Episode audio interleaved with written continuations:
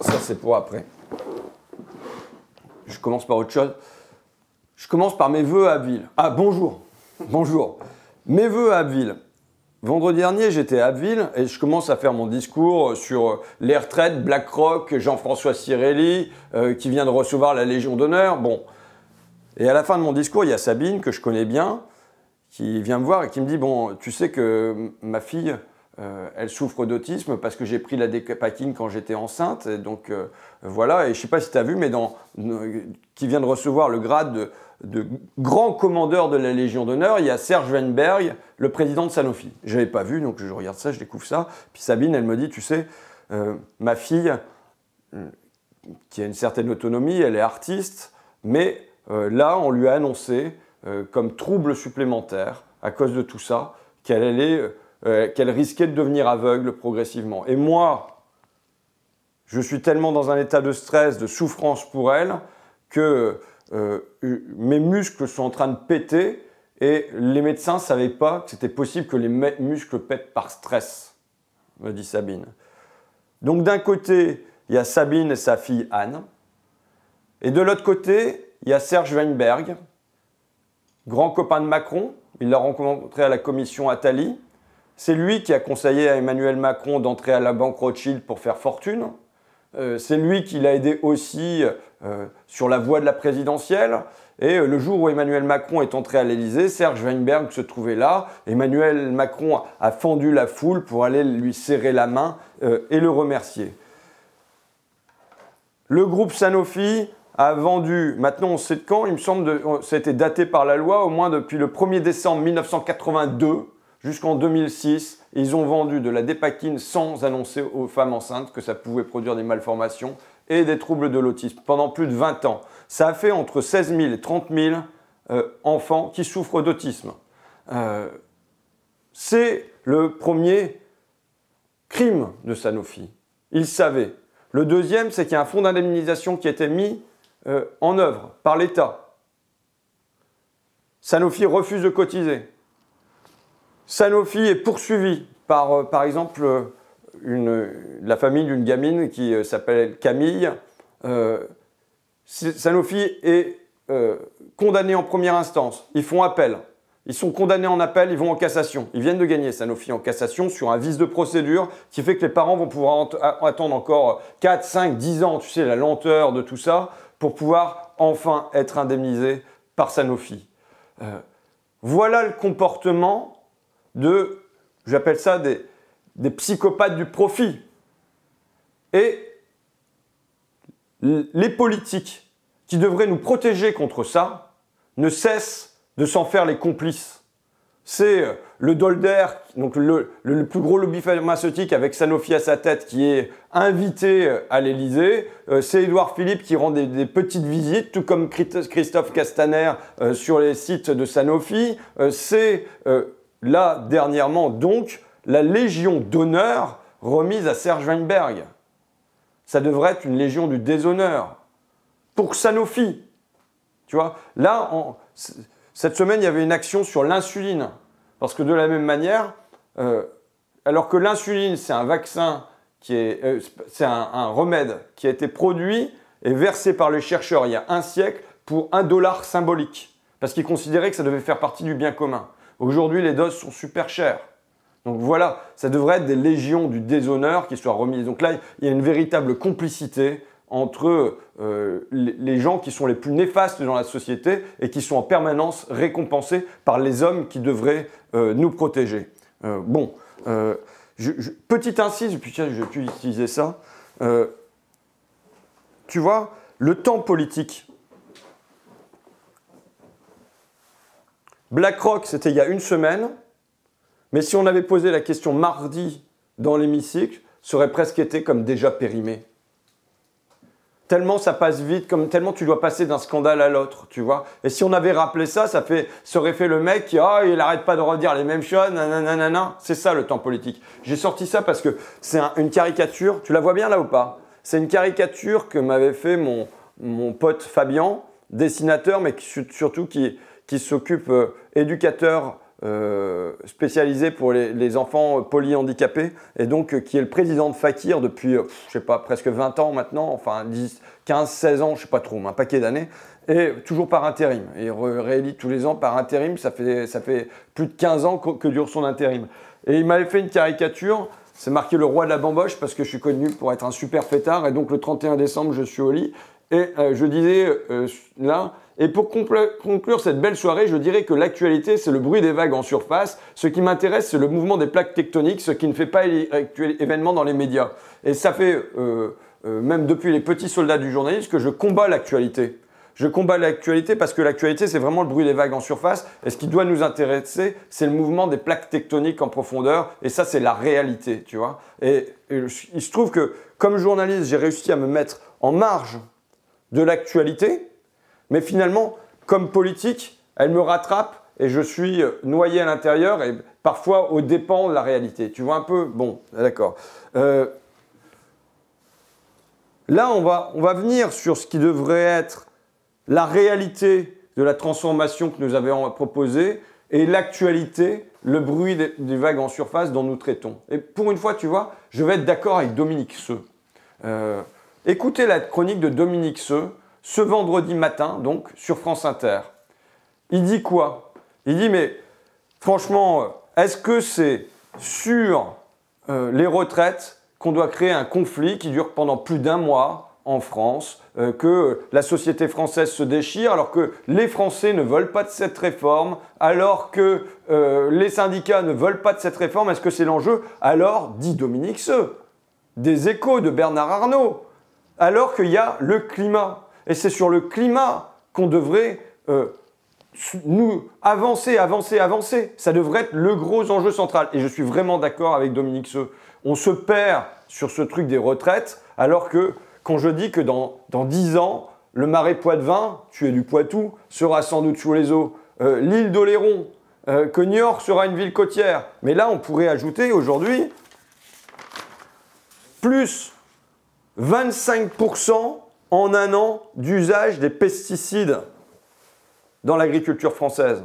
Si tu veux transformer cette agriculture, ça demande de mettre une énergie énorme des paysans, de la grande distribution, des consommateurs, des citoyens, pour transformer ça. Un conflit sans doute avec euh, la, Commission européenne, parce qu'il faut rompre avec les règles de concurrence. Par exemple, quand on avait introduit le fait qu'il devait y avoir la possibilité pour les, euh, cantines d'acheter euh, les repas le plus près possible chez elles, c'était une rupture avec les règles de la concurrence. Tu vois, la, concurrence, c'est le C majuscule, c'est l'hyper-dogme de Bruxelles. C'était, ça allait pas parce que la concurrence, on devait pouvoir mettre en, concurrence euh, la production euh, du, petit agriculteur du coin face euh, aux fraises qui viennent d'Espagne. Tu vois Donc, si on rompt cette concurrence, ça va pas. Donc, il est évident que si on veut transformer l'agriculture française, c'est là-dessus qu'on doit mettre un effort énorme.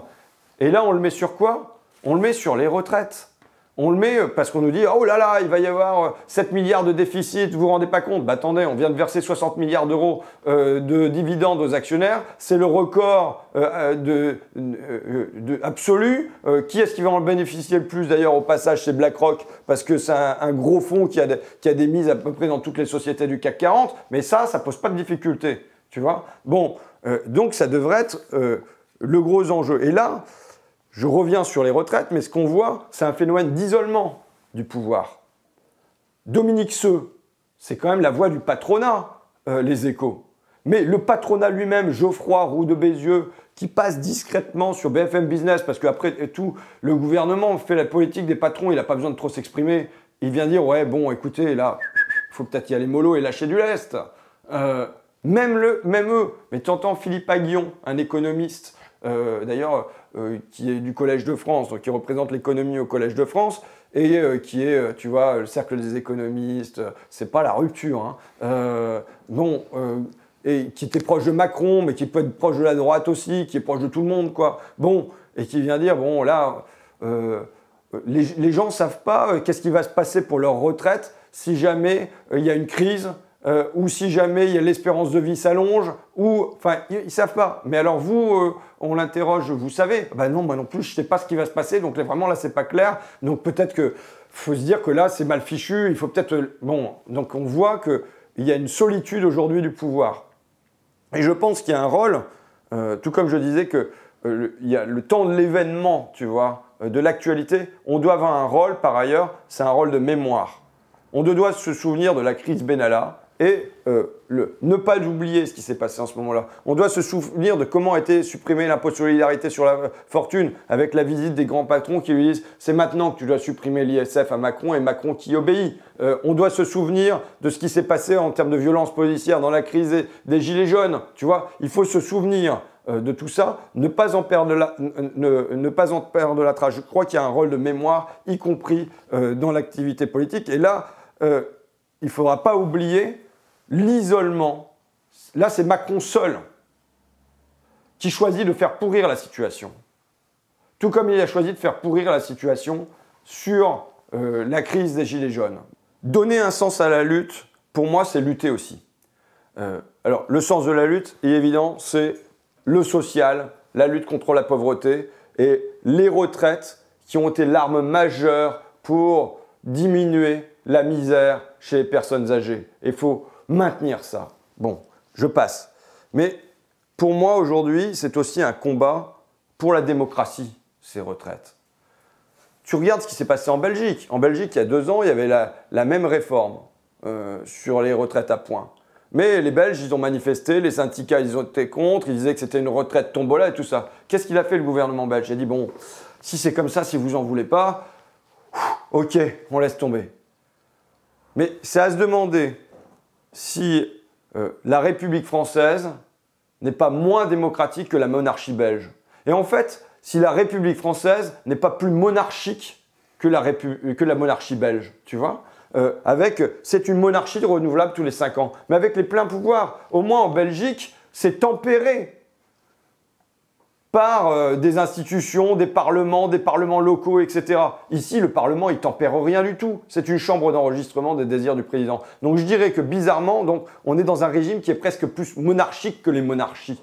Et ça, euh, c'est quelque chose euh, contre lequel on doit lutter. Et enfin, je, je, rappelle pour mémoire que pour moi, sur les retraites, c'est une lutte écologique aussi, parce que l'intervention clé pour sortir de la cage de fer de la production et la consommation, c'est répété par Tim Jackson et des tas euh, d'économistes écologiques, euh, c'est la diminution du temps de travail et la répartition des revenus, tu vois. Donc bon, mais voilà, voilà le sens qui a donné à la lutte aujourd'hui, c'est un sens social, un sens démocratique et un sens écologique.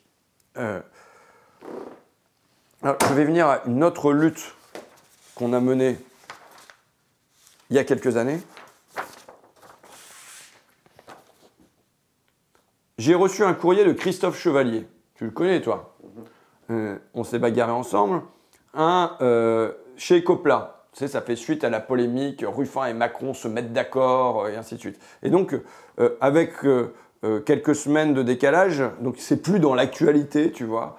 Mais il apporte son témoignage et c'est comme ça va être l'une de mes légions d'honneur, on va dire, euh, je préfère recevoir ça des mains de Christophe Chevalier que de recevoir une légion de Muriel Pénicaud ou d'un de ses petits copains du gouvernement. Hein, attention. Hein. Euh, il dit bon bah voilà, je suis passé à une autre vie. Euh, Ecopla demeure pour moi une cicatrice que je voudrais refermer et oublier. L'évoquer ravive une douleur.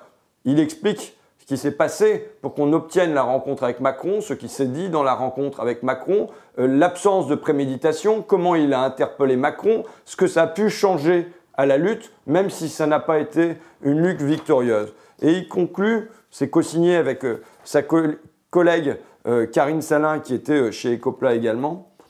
Avec ma collègue Karine, au moment de jeter l'éponge, nous avons envoyé un communiqué qui se terminait ainsi. C'était une lutte honorable, juste et légitime. Nous nous sommes engagés corps et âme, nous avons rencontré des femmes et des hommes inoubliables, vécu des moments forts, nous avons dépassé nos limites. Nous en sortons grandis et fiers. Et il ajoute François fait partie avec d'autres, parmi d'autres, de ces hommes engagés corps et âme à nos côtés. on peut dire que tu l'as été aussi à l'époque, Sylvain, euh, engagé corps et âme aux côtés d'Ecopla pour essayer de transformer leur débâcle industriel en une société coopérative qui, dans un petit coin de notre pays, apporte un peu de justice et de fraternité dans l'entreprise. Donc, je, je, voilà, on publiera peut-être sur, notre page, sur notre page Facebook. Je suis fier d'avoir reçu ça de Karine et Christophe. Je termine par la page culture. On a combien de minutes là? 16. 16. Ouais, on mesure le temps en permanence pour pas être trop chiant, tu vois. Euh, bon, alors, euh, j'ai pas de cravate ici. Je crois qu'on m'avait offert une cravate avec des lafleurs. Ouais. Mais quand je suis arrivé, euh, j'ai eu plein de cadeaux et je reçois plein de cadeaux des gens, c'est super beau. Alors je reçois des bustes de Lénine parfois, mais je reçois aussi des tableaux de Jaurès. On a reçu là, j'ai vu un Monopoly qui avait été fabriqué pendant les années 70 par les LIP, donc sur comment ça produit du chômage, la société capitaliste et ainsi de suite. Donc on, on reçoit plein de cadeaux, c'est super chaleureux. Et j'ai reçu notamment ça une cravate dessinée sur un t-shirt avec marqué sur le côté Paré pour botter le cul des notables. Pourquoi je sors ça? Euh, Parce que euh, je vais parler du film La Cravate, qui sort en salle début février. T'as pas la date? Non. 5 ah, février, quelque chose comme ça. Euh, alors, j'ai rencontré le réalisateur, le co-réalisateur, Mathias Terry, euh, qui m'a dit voilà, ce serait bien que tu fasses un débat euh, pour parler du Front National, de politique, euh, de tout ça, de ce qui se passe dans la Somme, parce que c'est un film qui suit un militant Front National ici à Amiens pendant l'élection présidentielle et législative. Moi, c'est marrant parce que je recroise Franck de la Personne, qui était le candidat Front National sur la circonscription, Richard, Richard Moz, c'est ça qui était un mec du Front National. Donc, ça, c'est un petit côté, voilà, c'est un revival vu par euh, le camp opposé, le camp de l'adversaire, et je préfère toujours voir les choses euh, vues par l'adversaire que vues par les amis. C'est un, angle, euh, tu vois, j'aimerais bien être chez BlackRock en ce moment, ou être au cabinet de Macron, une petite souris qui filme ça. Bon, donc il me demande d'intervenir sur la politique. Non, ça m'intéresse pas. Enfin, en un sens, pas trop. Je veux dire que La Cravate, c'est un vrai film. C'est un superbe documentaire. moi, ce qui m'intéresse, ce sont les qualités cinématographiques de cette œuvre-là.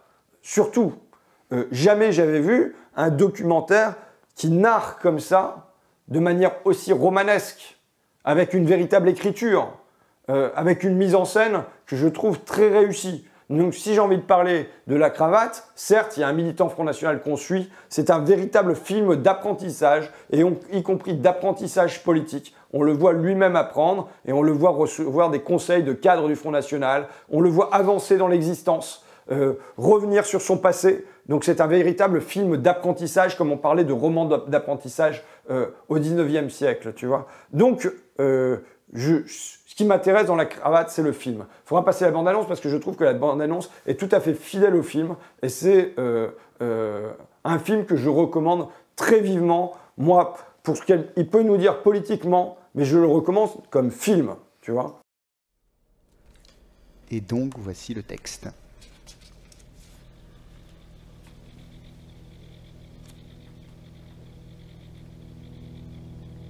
Ceci est l'histoire d'un jeune militant politique nommé Bastien Régnier. J'ai l'impression de lire un livre, mais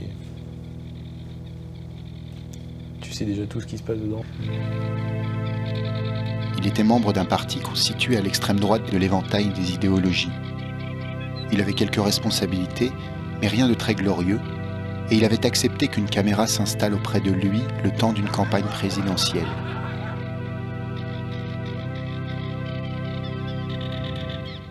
Pense pas pareil. Tu le sais bien. Bah oui, je sais bien. On découvrira comment les circonstances poussèrent le jeune homme à s'engager davantage. À ses côtés, on visitera les étages du parti. Bastien, Florian, bonjour. On apprivoisera la rhétorique mise en place pour conquérir l'opinion. Puis on apprendra à identifier les pièges qui peuvent briser une ambition. Ça fait un peu flipper tout ça quand même.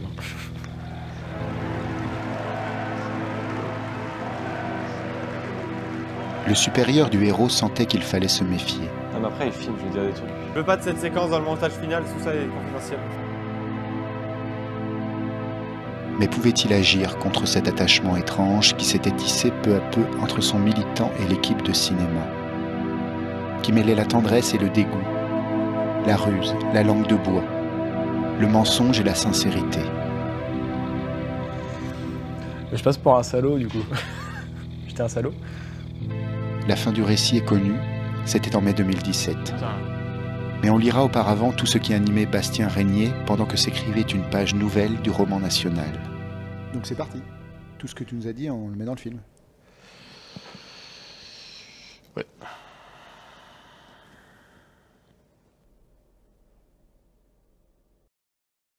Alors j'ai ramené, euh, ce que je lis, hein, moi je pense que euh, pendant les vacances j'en ai profité pour lire, j'ai écrit aussi, lire, écrire ce sont deux de mes respirations, la troisième c'est courir, Euh, mais euh, je, voilà, si on ne lit pas, si on cesse d'aller voir des œuvres, de rencontrer des gens, qu'est-ce qu'on a apporté comme oxygène par nos propos dans l'existen- l'existence des autres? Donc j'ai lu, j'ai lu le, le prix Goncourt, Je- j'en parlerai un autre jour. Bon, voilà, j'ai lu pas mal, mais je vais parler d'un film que j'ai vu hier. Tu vois, donc les bouquins, tu pouvais les trapper. Euh, non, parce que j'ai pas envie d'être trop long, euh, mais euh, hier j'ai vu Séjour dans les monts Fuchans de Gu Xiaogang. Je le cite parce que quand on a des artistes de ce calibre-là, même si leurs noms sont difficilement prononçables et si sans doute on ne le prononce pas correctement, il faut essayer de retenir ces noms-là. un, il nous donne à voir une Chine d'aujourd'hui. Bon, j'étais allé voir, je crois, Le Lac des oies sauvages, un thriller qui se passe en Chine.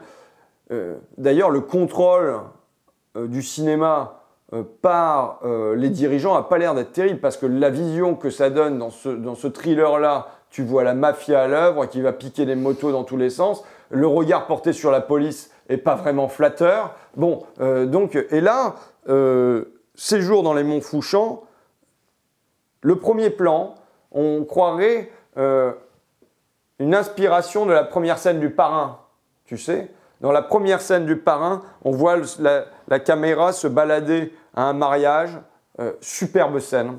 Et là, c'est un peu bizarre parce que le cadrage qui est choisi pour le premier plan euh, de séjour dans les Monts Fouchans, c'est pareil, c'était à une réunion de famille, à l'anniversaire de la grand-mère, et c'est filmé comme jamais euh, tu prendrais une photo parce que c'est nul. Le cadrage est nul. Tu vois tout le monde, un groupe, tu sais pas ce qu'il faut regarder, tu as des paroles, tu sais même pas qui les prononce, sans savoir euh, même qui sont les personnages, tu es perdu au milieu de ça, tu vois plus les dos que tu vois les visages, qu'est-ce qui se passe? C'est quoi ce truc-là? Et en fait, la première scène répond pour moi, je pense, à un projet cinématographique, je fais prof de cinéma là, tu vois, euh, un projet cinématographique qui est qu'au fond, là, tu sais pas qui il faut regarder, qui va être le héros en fin de compte. Et en effet, parce qu'à la place d'être le portrait d'un homme, comme l'est souvent le cinéma ou le roman, ça va être le portrait d'un groupe. Tu vois? Et finalement, il n'y a pas de premier plan. Et ça va mettre même le portrait de la société chinoise à travers ce récit.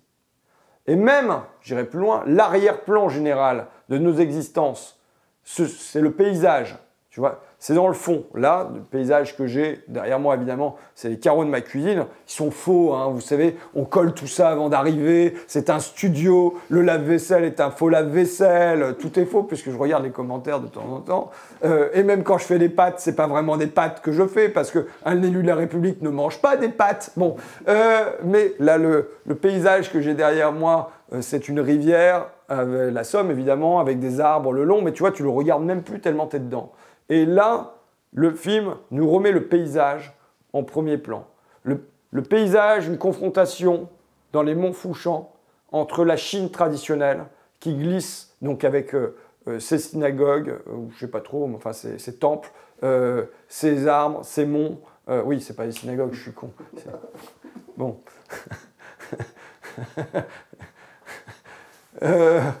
Voilà, mais euh, une Chine naturelle et qui est euh, mise au, premier plan parfois et qui est confrontée à la nouvelle Chine, les immeubles euh, et tout le sujet de comment se loger, comment on paye. Alors moi, je ne vais pas en Chine, mais voilà, j'ai eu deux heures et demie là d'informations, je pense, un petit peu sur la Chine et sur comment on se marie, l'enjeu des parents de permettre l'ascension sociale de leurs enfants par le, mariage, puisqu'ils en ont qu'un, ils en avaient qu'un. Et de, voilà, j'ai trouvé que c'était un très beau film. Il va y avoir trois parties apparemment de, ce séjour dans les Monts Fauchants, donc j'attends avec impatience euh, les parties suivantes. On peut dire qu'est-ce qu'il nous raconte celui-là avec son cinéma, mais euh, je voudrais dire un paradoxe, c'est que je sais, je parlais de l'actualité et de la réalité, mais finalement peut-être que le seul moyen, le meilleur moyen d'accéder aujourd'hui à la réalité, c'est par la fiction.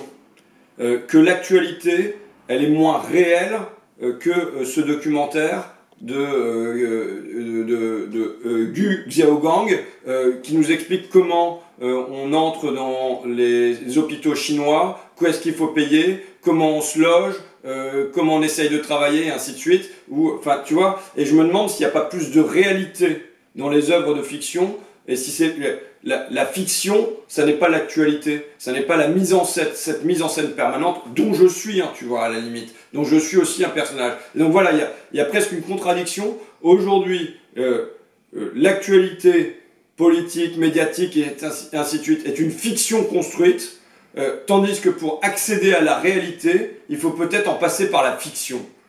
tu vois? Bon, écoute, c'est un paradoxe, mais en tout cas, c'est pour dire que moi, je prends le cinéma au sérieux. Euh, je pense que par le cinéma, on accède à la psychologie des individus, ou par le roman, on accède à la psychologie des individus, à une compréhension de la société, parfois mieux euh, que par euh, la, lecture quotidienne du Monde ou du Figaro. Quoi. Tu vois, je fais de l'international parfois. Mm.